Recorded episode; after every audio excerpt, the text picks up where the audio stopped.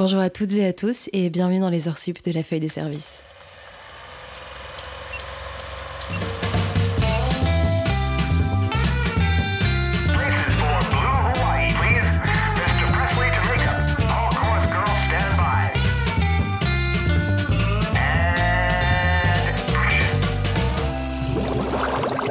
Mesdames et messieurs, l'été passe à une vitesse folle. J'arrive pas à croire qu'on soit déjà en août et que ce soit bientôt mon anniversaire par ailleurs.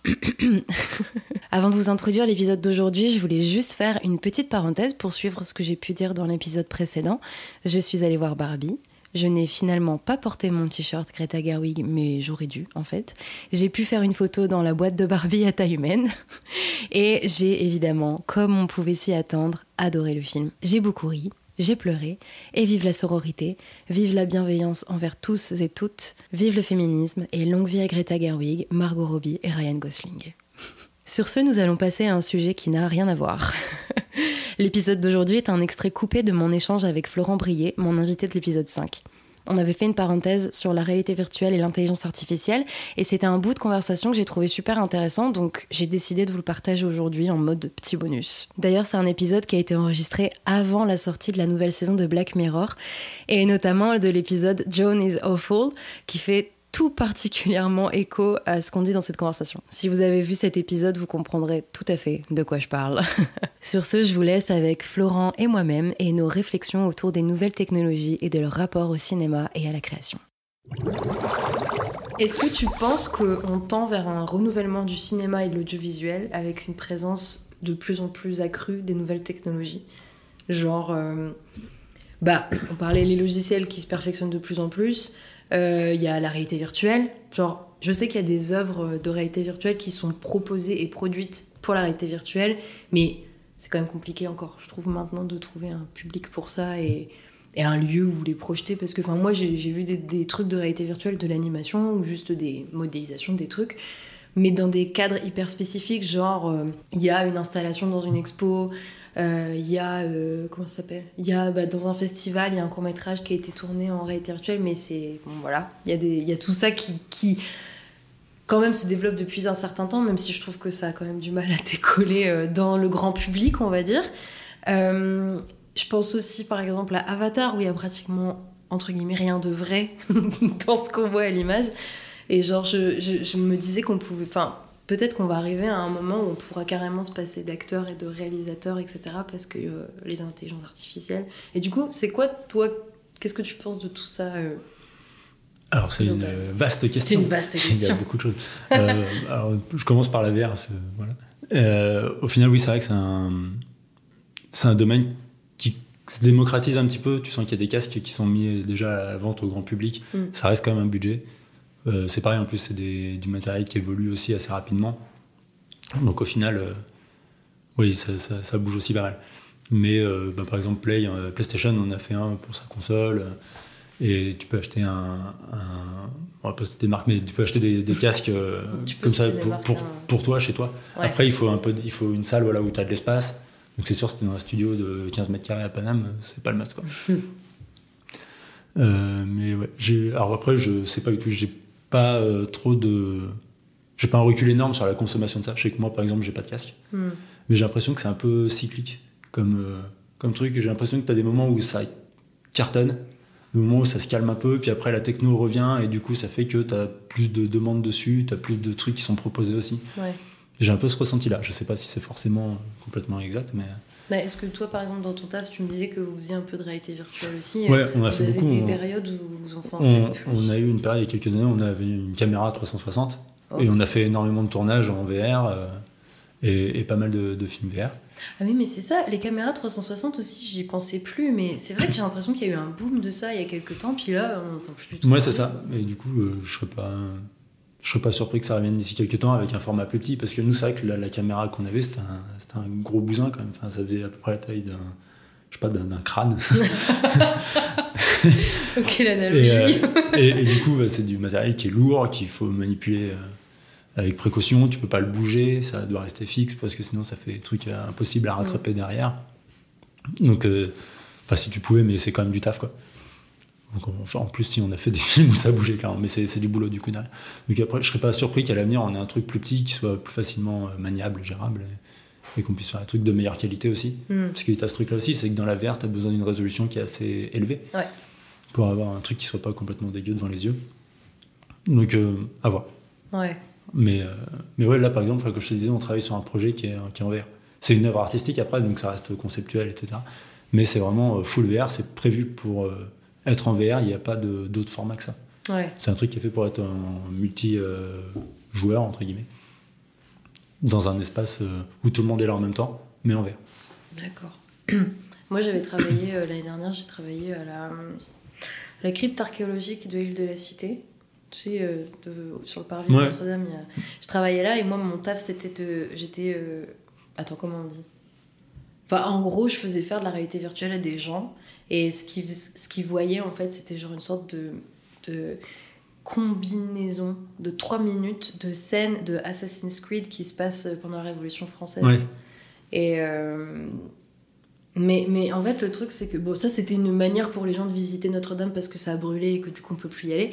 Mais c'est juste que je trouve que c'est tellement pas pratique, dans le sens où, comme tu disais, ça a un coût et tout, mais je trouve qu'aussi, en fait, j'arrive pas à imaginer comment ça pourrait éventuellement euh, à être autre chose que ça, tu vois, être autre chose qu'une expérience individuelle. Enfin, parce que ça demande des, des parce que je sais que pour parler de Notre-Dame aussi, il y avait encore, euh, il y avait eu l'année dernière, pendant l'été, je crois, euh, une sorte de grosse exposition où on était dans un endroit immense et où tu te baladais avec un casque et des manettes Mm. dans euh, Notre-Dame, etc. Tu vois, mais je vois pas, tu vois, comment, euh, comment est-ce qu'on peut aller, entre guillemets, plus loin dans ça ou en tout cas plus démocratiser le truc. Enfin, j'ai l'impression que c'est. Je, je sais pas trop, on verra. Pour, pour moi, le meilleur euh, média pour ça, ça reste le jeu vidéo. Ouais. Où pour le coup, Bah ouais, tu ça. peux avoir des trucs qui sont super euh, immersifs Mm. en jeu vidéo. Et pour le coup, tu peux ressentir des vrais trucs. Je pense que tu te fais un, un bon jeu d'horreur, euh, un Last of Us avec des zombies qui te Ouais. tombent sur l'âble euh, en VR. Je pense qu'il y a moins que tu sois pas bien. Ouais. Donc peut-être que après les, les, les, les- les jeux qui vont sortir, enfin tout ça vont faire que va y avoir de nouvelles idées qui vont- Mm. avec le matériel supplémentaire qui va arriver, qui vont faire que peut-être il y a une, une autre mini révolution de ça qui va arriver et Ouais. faire que on aura des nouveaux produits, des nouveaux projets. Mm. Ok. Mais après pour le coup, je, je me vois pas euh, mater un film dans un casque de VR comme euh, je vais au cinéma pour voir un film. Je me Ouais. dis pas euh, je vais me mettre deux heures dans mon casque Ah, et regarder un film en tournant la tête à droite à gauche tout le temps. Mm. Pour le coup, ça, je le sens pas. Mais après, Ouais.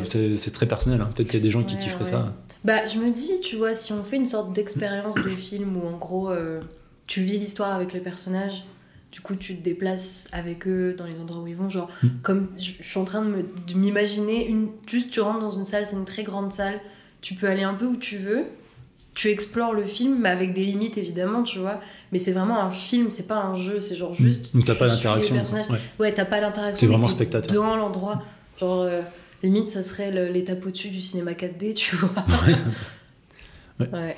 Mais après, faut, ouais, c'est pareil. Est-ce que. euh, Oui, sûrement. Il y aura, il y aura toujours du, du public, même pour rester deux heures dans Bah un truc comme ça à se promener. Il y, aura, que il y ça- aura toujours quelqu'un qui aura. Ce sera des grands riches, mais c'est pas grave. Bah, bah, forcément, après, vraiment, les, ça se démocratise. Donc euh, peut-être qu'à terme, les, les casques de bonne qualité deviendront moins chers aussi. ouais. Ouais, ouais, c'est vrai. Ce sera peut-être comme nos, nos portables, on changera euh, tous les trois ans. et- Ouais. Ça va être comme dans Ready Player One, finalement. On va tous être euh, connectés à nos trucs ça. tout le temps. Et... Euh, bah écoute, euh, je, Et du je coup, suis de plus en plus forte. Quoi on a répondu. Pardon. T'inquiète. Alicia. Bah, on a Euh, répondu qu'à la réalité virtuelle. On a répondu ouais, qu'à la moitié de la question. Euh, Bah, c'est pas. En fait, c'est juste moi qui me mettais des exemples auxquels je pensais dans ma tête, tu vois. Mais après, euh, Ouais. si on veut. Mais c'est vrai que du coup, il y a énormément de. Là, la techno avance de fou. Enfin, on voit, il y a l'IA qui pète dans tous les sens. euh, Il y a des trucs qui sortent tous les jours. Mm. Après, je pense que ça va changer des choses. Plus au niveau technique, personnellement, je vois ça comme un outil. On me dit, c'est comme, euh, voilà, on, avant on faisait le dessin à la main, Ouais. image par image. Maintenant, on a des softs sur lesquels, des logiciels pardon, sur lesquels on, on anime tout plus rapidement, on fait tout plus vite. Est-ce que ce sera pas juste un outil comme ça qui nous permettra de gagner du temps et d'être plus productif dans- avec des trucs qui seront moins complexes à gérer, peut-être? Ou alors est-ce que ça va tous nous mettre au chômage et, euh, et n'importe qui pourra faire son film dans sa chambre Ouais. Après, je me dis que ce qui fait des bons films aussi aujourd'hui, c'est l'œil du, du ou de la réalisateur-trice qui fait que tu as un truc qui est vraiment personnel. Il y, a un, y a un peu de tous ces gens qui travaillent sur le film qui sont dans, dans le film. Et je pense que ça, au bout d'un moment, c'est difficile de le, de le recréer. Je suis pas sûr qu'une machine arrive à recréer complètement un point de vue humain et, et l'émotion que as Après, peut-être que je me trompe et que ça va faire des trucs complètement fous. Bah, en vrai, moi je trouve qu'avec Avatar, on arrive déjà à, moitié de ça, tu vois, quand même. Même maintenant, euh, le.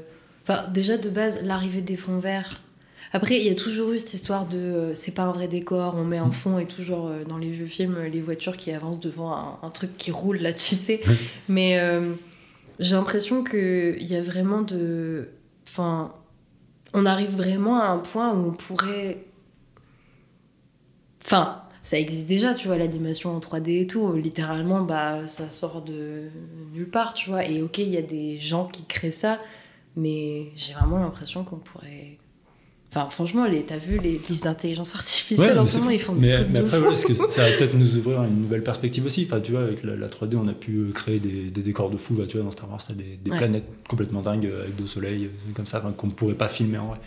Donc ça permet d'avoir tout cet aspect-là. Peut-être qu'avec l'IA, on aura encore plus de possibilités, mais il faut quand même quelqu'un derrière pour penser au truc et le créer. je veux dire, même avec ton chat GPT, si tu ne mets pas ta requête de base, enfin, quoique peut-être que si ça se trouve, il te crée peut-être un type de malade quand même, je sais pas, j'ai pas trop, pas trop poussé le truc plus loin. mais Chat GPT, qu'est-ce que c'est?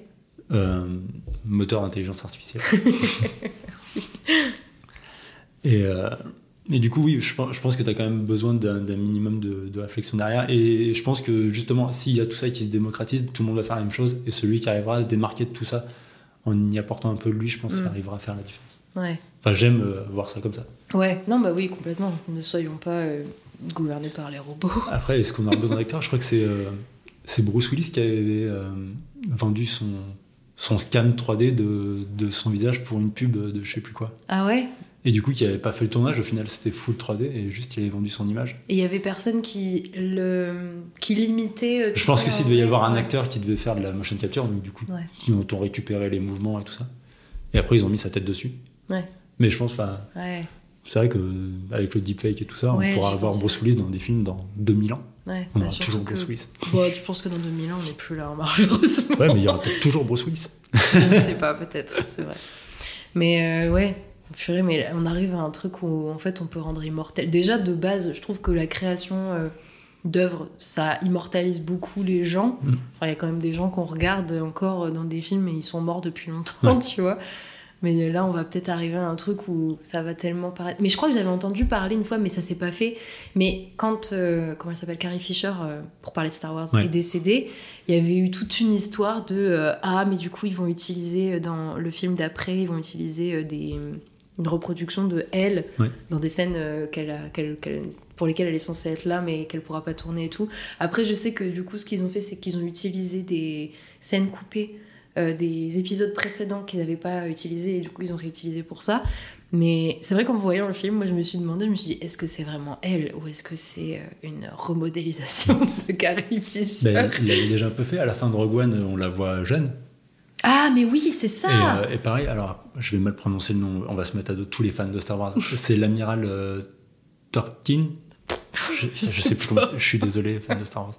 qui, est fait entièrement en 3D dans je sais plus quel volet. Ouais. Donc c'est déjà le cas, ça pour le coup. Ouais. Je sais pas, ça me fait, ça me, fait un peu bizarre. Mm. C'est un peu. Mais bon. Non, mais.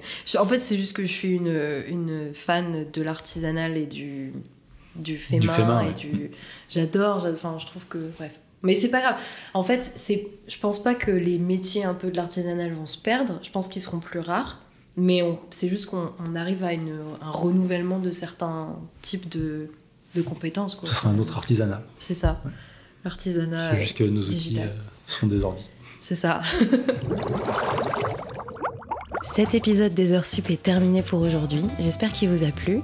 Si toi aussi tu te fais des réflexions sur les intelligences artificielles et les robots qui vont finir par éradiquer l'humanité et envahir la planète, n'hésite pas à me faire signe, on pourrait créer un club. non, blague à part, ça me fait pas plus peur que ça en vrai parce que probablement que la planète aura déjà brûlé d'ici là. ça va vous sinon? C'est sympa comme fin d'épisode, hein Bon ok j'arrête. Pour me filer un petit coup de pouce et aider la feuille de service à se faire connaître, n'hésitez pas à mettre des petites étoiles d'appréciation sur votre application d'écoute, à vous abonner pour ne pas manquer les nouveaux épisodes dès leur sortie, et vous pouvez aussi m'écrire un petit mot sur Instagram, at fds.podcast, sur Spotify dans la section questions-réponses ou encore dans les commentaires sur Apple Podcast. Quant à nous, on se retrouve dans trois semaines pour un nouvel épisode des Heures Sup. À bientôt et bon mois d'août